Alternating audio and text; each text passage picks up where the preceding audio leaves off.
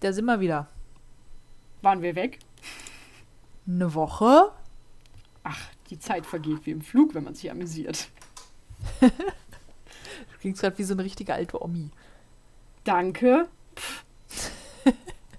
Oder eine Tante. Ich sage eher mal wie eine Tante. Gut, die Oma begrüßt euch alle da draußen an den Empfangsgeräten. Mein Name ist Oma Sophia Mein Name ist Tante Sandra. Und zusammen sind wir Grabgeflüster.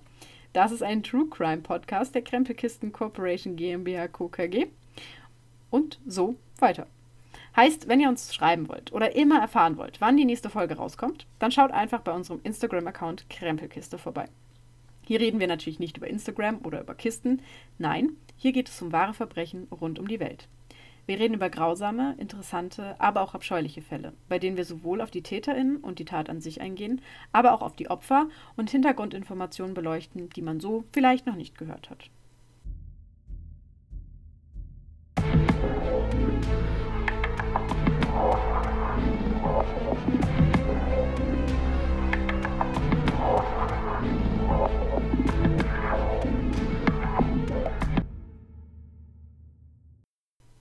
Und damit gebe ich mein Wort eigentlich direkt ab an dich, denn du bist ja heute dran. Genau, Mit genau. Ich Teil- wollte schon sagen, nicht, nicht, nicht, dass sich Leute wundern, weil ähm, wir haben heute, ich muss gerade selber einmal gucken, äh, das Thema Fingerabdrücke, Blut und Ballistik. Und äh, bevor jetzt irgendwer äh, rummeckert oder anmerken möchte, aber du warst doch letzte Woche schon dran. Ich so, ja, wir haben die Themen ausgewählt und uns erst danach für eine Reihenfolge entschieden und das erschien uns so sinniger. Ähm, deswegen switchen wir jetzt heute einmal. Und deswegen bin ich zweimal hintereinander dran. Das wäre, glaube ich, keinem aufgefallen. Ja, jetzt ist es euch bestimmt aufgefallen. Ja, jetzt halten die Leute uns auch für unorganisiert. Nicht, dass wir das Ach, nicht sind, aber ach komm schon. Wir sind äh, komplett durchstrukturiert. Wir haben immer von allem einen Plan, vor allen Dingen von unserem Leben. Ich weiß Okay, nicht, ob ich ja, lachen oder egal. weinen soll. Ähm, ich würde auch sagen, ich fange einfach mal an. Ich rede gar nicht so viel drum, weil, äh, wie beim letzten Mal schon gesagt, es sind äh, vier Fälle, die ich heute habe. Und ähm, ja, die wollen wir auch alle durchkriegen, wa? Bist du bereit? Ja, Gut. Dann finden wir uns jetzt ein. Am 8. Dezember 1951 in Chicago. Denn dort bemerkte der Polizist Forney L. Haas einen Wagen, der entgegen einer Einbahnstraße in die falsche Richtung fuhr. kenne Wer jetzt schon häufiger im Straßenverkehr unterwegs war, weiß, das ist jetzt, sollte nicht sein, aber es passiert ja doch. Ja, und in mal. 80% der Fällen bin ich das. Ja? Ja. Ja, mal, Einbahnstraßen dann, verwirren mich zutiefst. dann ähm, wenn du an diesem Tag die Straße entgegengesetzt der Richtung gefahren wärst, hätte Forney L. Haas dich angehalten. So wie er das dann auch bei diesem Wagen gemacht hat, weil er eben den Fahrer zur Rede stellen wollte. Dieser wiederum versuchte natürlich, sich aus der Situation irgendwie rauszureden. Er sei neu hier und mit der Gegend noch nicht so vertraut und er hätte das Schild der Einbahnstraße schlichtweg nicht gesehen. Kann ja mal passieren. Nach seinen 17 Jahren Diensterfahrung hatte Haas schon so einiges gehört. Da waren solche Geschichten für ihn natürlich nichts Neues. Und äh, nachdem der Fahrer ihm dann allerdings auch keinen Führerschein vorzeigen konnte, da er diesen wohl in der Pension, in der er zurzeit lebte, vergessen hatte, beschloss Haas, den Fahrer des Wagens zu dieser Pension zu begleiten. Es war mitten in der Nacht, halb zwei etwa, als die Hauswirtin Lottie Cooper einen lauten Streit vernahm. Sie beschloss nachzusehen, als plötzlich drei Schüsse fielen und ein Mann sie zur Seite stieß, an ihr vorbeistürmte und nach draußen rannte. Auf der Treppe fand Lottie dann den Polizisten liegen, mit schweren Verletzungen an Kopf, Brust und dem linken Arm. Trotz sofortiger Alarmierung des Rettungsdienstes verstarb Haas noch bevor er das Krankenhaus erreicht hatte. Die Polizisten machten sich nun daran, die Identität des Täters festzustellen. Der Wagen, den dieser Mann gefahren war, war ein gestohlener Lincoln, der bereits schon in eine Reihe Raubüberfälle verwickelt war. Als Verdächtiger wurde schließlich der 27-jährige vorbestrafte George Ross benannt, und nachdem man Lottie ein Foto von Ross zeigen konnte und diese bestätigte, dass es sich um den Mann behandelte, der sich unter dem Namen Montgomery ein Zimmer bei ihr gebucht und sie in der Tat nach zur Seite gestoßen hatte, verhärtete sich dieser Verdacht natürlich. Doch ihn zu fassen schien zunächst gar nicht so leicht. Ross hatte inzwischen Cleveland erreicht. Er wusste, dass er seine Waffe loswerden musste, und so versuchte er, sie in einem Diner die Toilette runterzuspülen. Neun Tage später wurde er jedoch in Maryland gefasst, nachdem ein Farmer, der ihn in seinem Auto ein Stück mitgenommen hatte, auf Bildern wiedererkannt hatte und die Polizei alarmierte. So wurde Ross am 4. Februar 1952 wegen Mordes an Forney L. Haas angeklagt. Das Beweismittel? Sein Revolver. Dieser war nämlich wieder aufgetaucht, nachdem ein Kunde des Diners sich beschwert hatte, dass die Toilette verstopft war, nachdem der Revolver sich dort drin verkeilt hatte. Was ja von der Form des Revolvers und des Toilettenganges ähm, nicht unwahrscheinlich war. Eigentlich machten sich die Ermittler keine großen Hoffnungen, dass diese Waffe als Beweis ausreichen würde, denn da sie einige Zeit im Wasser gelegen hatte, dürften eigentlich alle Fingerabdrücke verwischt und unbrauchbar sein. Nachdem man die Waffe kontrolliert hatte und weder auf dem Kolben noch am Abzug Fingerabdrücke zu finden waren, entdeckten sie jedoch schließlich einen Abdruck am Lauf der Pistole, so klar und deutlich, als wäre er in die Waffe eingraviert worden.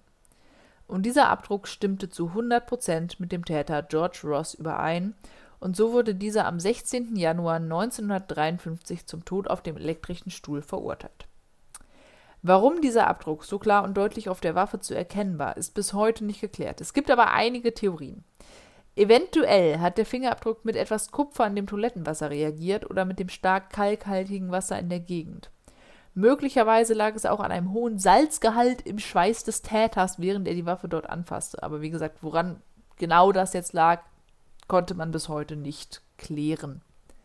Aber letztendlich war es eben dieser Abdruck, der den Fall geklärt hatte. Not that bad. Mhm. Aber ich hatte, also ich hatte vermutet, als du das so erzählt hattest mit der Waffe und keinen Fingerabdruck und sowas, dass es vielleicht irgendwie, weißt du, wie man das zum Beispiel äh, häufig hat, dass du irgendwie bei, bei Briefmarken dann auf der Innenseite, also die, die eigentlich aufgeklebt wird, da irgendwie sowas findest. Also irgendwas, was halt so abgeschirmt ist von der Außenwelt. Weißt du, wie ich meine? So mhm. Innenseite vom Lauf oder sowas. oder am Die Frage aber, ist, äh, ich, ich kenne mich nicht aus mit Waffen, aber vielleicht am Magazin, was ja dann eh in so einer Kammer ist. Mhm. Was vielleicht, das hätte ich eigentlich eher geglaubt, aber das ist halt natürlich auch, das ist halt einfach. Ja, das geht halt auch, ne? Der wunderbare Abdruck. Ähm, naja. So viel dazu. Ich weiß jetzt nicht, ich hatte auch überlegt, ob ich da jetzt noch irgendwie, weil der so, so an sich steht, der Fall, ob ich da noch irgendwas groß zu erklären soll, aber was soll man zu Fingerabdrücken groß erklären? So. Man hat sie, sie sind einzigartig. Ich glaube, auf dem Stand ist auch jeder. Ja. Und das weiß auch jeder. Deswegen ist das so ein. Ja. So viel dazu halt. Gehen wir weg von Fingerabdrücken und hin zu anderen Körperstellen oder eher Körperflüssigkeiten, würde ich mal sagen. Wir befinden uns jetzt in Deutschland. Um genau zu sein, im Jahre 1901 und damit zu einer Zeit, in der forensische Techniken und Tests noch lange nicht so ausgereift waren wie heutzutage.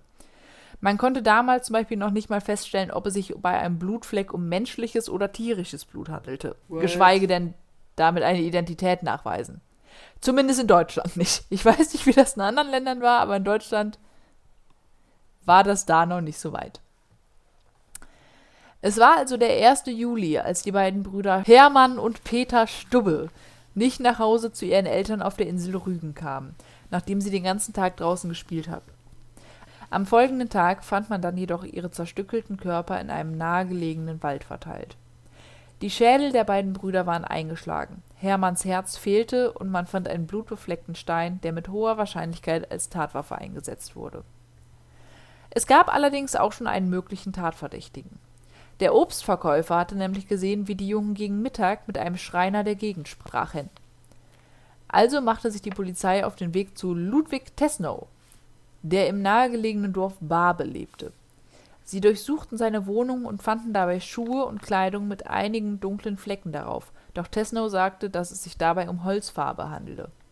Da die Polizisten nicht das Gegenteil beweisen konnten, gab es für eine Verhaftung nicht genügend Anhaltspunkte. Johann Schmidt war der Mann, der für das Gerichtsverfahren in diesem Fall verantwortlich war, und er erinnerte sich an einen ähnlichen Fall, der sich drei Jahre zuvor in der Nähe von Osnabrück abgespielt hatte. Hierbei sind zwei junge Mädchen verschwunden und am nächsten Tag ebenfalls zerstückelt wieder aufgetaucht. Die dortigen Polizisten konzentrierten sich auf einen Mann namens Ludwig Tesnow, der dort als Aushilfe in einer Schreinerei arbeitete, und auch damals behauptete er, bei den dunklen Flecken auf seiner Kleidung handele es sich um Holzfarbe. Tatsächlich gab es sogar noch einen dritten Fall. Dabei sind zwar keine Menschen ums Leben gekommen, doch ein Landwirt fand sieben seiner Schafe zerstückelt und ausgenommen vor und einen Mann, der gerade noch davonrannte. Bei einer Gegenüberstellung mit möglichen Tätern identifizierte er Ludwig Tesnow. Wie jetzt aber weitermachen? Ein Mord war nur dann nachweisbar, wenn man Tesnows Behauptung der Holzfarbe entkräften konnte. Glücklicherweise wusste Johann Schmidt von einem Biologen, der an der Universität Greifswald einen verlässlichen Test für Blutflecken entwickelt hatte. Eigentlich war oder ist der sogenannte Serum-Präzipitin-Test dazu da, um die Verwandtschaftsgrade verschiedener Arten miteinander zu bestimmen, aber in diesem Fall funktionierte er wunderbar, um menschliches Blut nachweisen zu können. Und der Test funktioniert etwa so. Man nehme menschliches Blutserum, also den flüssigen Teil des Blutes, und injiziert es einem Tier. In der Regel wird dafür ein Kaninchen benutzt. Das Kaninchen bildet dann also Antikörper gegen das menschliche Blutserum, weil das hat Blut so an sich oder Körper generell, wenn etwas nicht zu mir gehört, will ich es nicht haben, baue ich Antikörper gegen, damit es wieder weggeht. Nach ein bis zwei Wochen wird dann dem Kaninchen Blut mit eben diesen Antikörpern entnommen und mit der zu untersuchenden Probe zusammengetan, in diesem Fall eben mit den Blutflecken auf Tesnos Kleidung. Reagierten die Antikörper nun also mit dieser Probe, handelte es sich zweifelsohne um menschliches Blut auf Tesnos Kleidung. Die Polizei konfiszierte also Teile von Tesnos Kleidung und brachte sie nach Greifswald. Es dauerte einige Tage, bis das Ergebnis des Tests da war, doch dieses war mehr als eindeutig. In Tesnos Kleidung wurden mehr als 100 dunkle Flecken geprüft. Dabei waren auch tatsächlich einige Flecken vorhanden, bei denen es sich um Holzfarbe handelte. Allerdings gab es auch einige Blutflecken von Schafen und 17 weitere Flecken, die zweifelsohne menschliches Blut waren. Ludwig Tesno wurde daraufhin des Mordes angeklagt, für schuldig befunden und 1904 im Gefängnis Greifswald, quasi direkt neben dem Gebäude, in dem die Tests durchgeführt wurden, hingerichtet. Und das ist wieder sowas, wo ich mir denke, ne, klar, damals die Zeiten waren anders und es ist nicht so wie heute, dass man sagt so, ja, okay, ich habe hier das, jetzt mache ich mal eben sowas und fertig, sondern mit wie viel hin und her Gedenke und Rumprobiererei solche Tests ursprünglich entwickelt wurden. Weil auf die Idee musst du halt auch erstmal kommen. So, okay, ja, ich habe hier, wie kann ich das nachweisen? Okay, ich brauche da irgendwie Antikörper gegen und dann muss das reagieren. Wie bekomme ich Antikörper? Okay, ja, spritzen wir das einem Kaninchen und gucken, was passiert. Das ist schon krank, ne? Da musst du erstmal. Hm? Das ist schon krass. Ja. Sprechen wir noch ein bisschen weiter über Blut. Blut ist so ein schönes Thema. Oh ja. So, diesmal sind wir allerdings ein paar Jahre weiter. Wir befinden uns jetzt nämlich 1983, diesmal in Sheffield in Großbritannien. Dort feierte die Familie Leitner auf ihrem Grundstück in einem schönen prachtvollen Festzelt die Hochzeit ihrer ältesten Tochter. Doch es war nicht alles so fröhlich, wie es auf einer Hochzeit eigentlich zugehen sollte. Denn nicht unweit der Feierlichkeit in einem Gebüsch saß jemand, der es auf Nicole Leitner, die 18-jährige Schwester der Braut, abgesehen hatte. Und so nahm alles seinen Lauf. Nachdem das Brautpaar sich auf den Weg in die Flitterwochen gemacht hatte und die Familie Leitner zu Bett gegangen war, kam diese Person aus ihrem Versteck, schlich ins Haus und tötete dort die Eltern und Nicoles Bruder, bevor er sie ins Festzelt schleifte und dort vergewaltigte. Nachdem er fertig war, brachte er sie wieder in ihr Schlafzimmer, vergewaltigte sie noch zwei weitere Male, fesselte sie und floh davon. Erst am nächsten Morgen war es Nicole möglich, sich von ihren Fesseln zu befreien und die Polizei zu alarmieren. Diese machten sich sofort auf den Weg zu ihr und begannen mit der Spurensuche. Nun gab es im Haus der Leitners natürlich einige Blutspuren, größtenteils die der Eltern und des Bruders. Allerdings fand man auch Blut, das nicht zur Familie Leitner gehörte. Dieses befand sich auf Nicoles Bett, etwa auf Kniehöhe. Nicole selbst hatte jedoch scheinbar keine Verletzung davongetragen, von der sie geblutet hätte. Nach Untersuchung des Blutes kam raus, dass die Ermittler wohl einen Jackpot gelandet hatten. Denn nachdem eine Reihe unterschiedlicher Faktoren wie zum Beispiel Blutgruppe, Rhesusfaktor und das Vorhandensein bestimmter Proteine oder Enzyme untersucht wurden, kam heraus, dass die Kombination der ganzen Faktoren in dieser Probe sehr selten war. Nur etwa 0,02 Prozent der Bevölkerung haben so eine Kombination. Das ist wenig. Mhm. Und genau diese Kombination war auch bereits schon einmal in den Polizeiunterlagen aufgetaucht. Einen Monat vor dem Massaker wurde in Selby eine Frau vergewaltigt. Der Täter war der Gewaltverbrecher Arthur Hutchinson, der wegen Diebstahl und sexueller Nötigung bereits vorbestraft war. Und eben jener Mann war derzeit aus dem Gefängnis ausgebrochen, indem er durch ein Fenster sprang und über eine Mauer mit Stacheldraht kletterte. Dabei hatte er sich allerdings eine schwere Verwundung am Bein zugezogen, die wahrscheinlich dann beim Angriff auf Nicole wieder aufgerissen war. Wie nun aber fassen? Es gab da eine ziemlich simple Methode und da musste ich ein bisschen drüber kichern. Denn die Ermittler wussten bereits über Hutchinson, dass dieser ein Hypochonder war.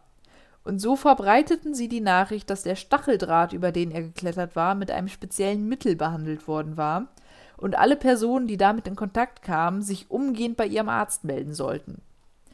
Und genau das tat Hutchinson wenige Tage später, als er in einem Krankenhaus in Doncaster auftauchte, um sich wegen Schnittwunden am Knie behandeln zu lassen. Hutchinson wurde festgenommen und Nicole konnte ihn zweifelsohne als Täter identifizieren. Zudem kam, dass seine Schuhe auf Abdrücke, die er im Blut hinterlassen hatte, passten und seine Fingerabdrücke auf einer Champagnerflasche im Festzelt gefunden worden war. Letztendlich hatte er dann in der Küche wohl noch Appetit bekommen und hatte zweimal von einem Stück Käse abgebissen, und diese Abdrücke passten ebenso auf Hutchinsons Zähne. Nach zehntägiger Verhandlung wurde Hutchinson dann wegen Mordes und Vergewaltigung zu lebenslanger Haft verurteilt.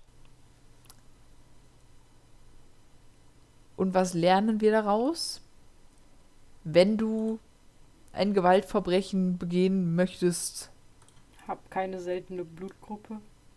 Richtig. Check erst deine Blutgruppe. Nein, keine Ahnung. Aber musst du auch erstmal Glück für haben, sowas zu finden. Und als Täter echt verdammt viel Pech haben. Miese Brise. Äh, ja, blöd gelaufen, würde ich mal sagen. Kommen wir zum letzten Fall für heute. Da sind wir gleich auch schon durch. Haben wir es gleich geschafft. Haben wir es gleich schon geschafft. So. Wir befinden uns jetzt wieder in den USA. Genauer gesagt in Massachusetts. Frederick Parmenter war Zahlmeister seines Unternehmens und an diesem frühlingshaften Apriltag mit dem Wachmann Alessandro Berardelli unterwegs, um 15.000 US-Dollar in Lohnumschlägen von einem Gebäude zum nächsten circa 200 Meter weiterzubringen. Was ich mutig finde, weil ich habe schon manchmal irgendwie, wenn ich mit, mit 100 Euro im Portemonnaie rumlaufe, ein mulmiges Gefühl manchmal. Als die beiden auf ihrem Weg an zwei dunkel gekleideten Männern vorbeiliefen, packte einer dieser Männer Berardelli, während der andere fünfmal auf ihn schoss und zwei weitere Male auf Parmenter. Zeitgleich fuhr ein Kombi vor, aus dem zwei weitere Männer ausstiegen, und ein dritter Mann, der etwas abseits Schmiere gestanden hatte, kam ebenfalls hinzu. Zu fünft luden sie nun das Geld ins Auto und fuhren schnell davon.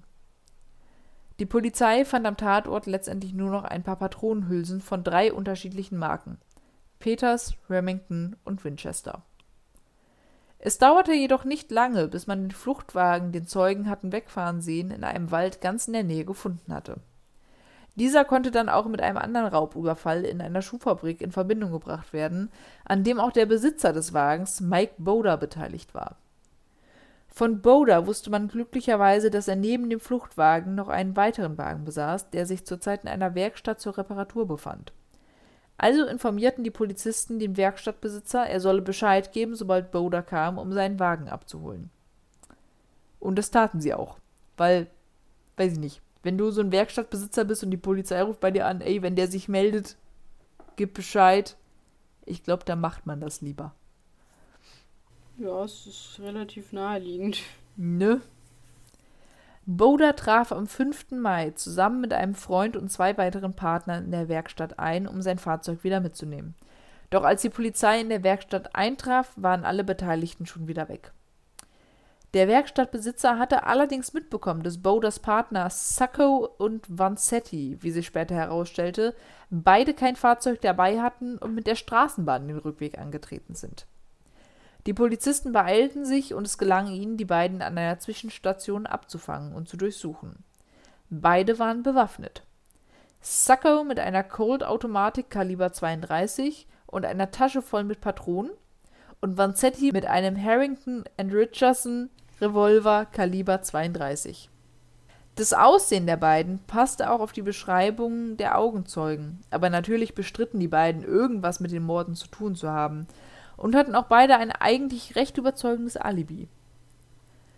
Doch in Beradellis Körper hatte man eine Kugel Kaliber 32 gefunden und bei den Patronen in Sackos Tasche handelte es sich um den gleichen Typ. Es wurden einige Kugeln testweise aus Sackos Waffe abgeschossen, und unter dem Mikroskop wurden diese Testkugeln mit denen verglichen, die man im Körper der Opfer fand. Die Kratzer und Kerben, die der Waffenlauf verursachte, passten perfekt überein. Beide wurden angeklagt und letztendlich zum Tode verurteilt. Der Fall war jedoch von Anfang an umstritten. Ein selbsternannter Ballistikexperte war der Meinung, diese ballistischen Beweise seien falsch und hatte eine Wiederaufnahme des Verfahrens beantragt. Und trotz der Tatsache, dass eine andere Aussage dieses in Anführungszeichen Experten in einem anderen Verfahren schon einmal fast zur Verurteilung eines Unschuldigen geführt hatte, wurde ihm gestattet, vor Gericht auszusagen. Er brachte zu der Verhandlung zwei weitere Colt-Revolver mit und nahm sie auseinander zusammen mit Sackos Waffe. Als man ihn dann jedoch bei dem Versuch erwischte, den Lauf der Mordwaffe auf einen der anderen Colt-Revolver zu montieren, wurde dieses Wiederaufnahmeverfahren eingestellt. Später zeigte dann Calvin Goddard vom Bureau of Forensic Ballistics in New York dann die Übereinstimmung der Kugeln und bestätigte somit, dass der Wachmann Beradelli definitiv mit der Waffe aus Sackos Tasche ermordet wurde – und so wurden die beiden Angeklagten am 23. August 1927 zum Tode verurteilt. Ein Team von Forensikexperten untersucht die Beweise 1961 und 1983 noch einmal, nachdem mehrfach behauptet wurde, die beiden wurden wegen ihrer politischen Überzeugungen und nicht wegen des Mordes hingerichtet. Die Beweise wurden jedoch beide Male bestätigt. Offen bleibt bis heute also nur, denn das ist wirklich nie zu 100% festgestellt worden, ob Sacco auch der Schütze war, der die Schüsse abgefeuert hatte, oder ob es eben nur seine Waffe war.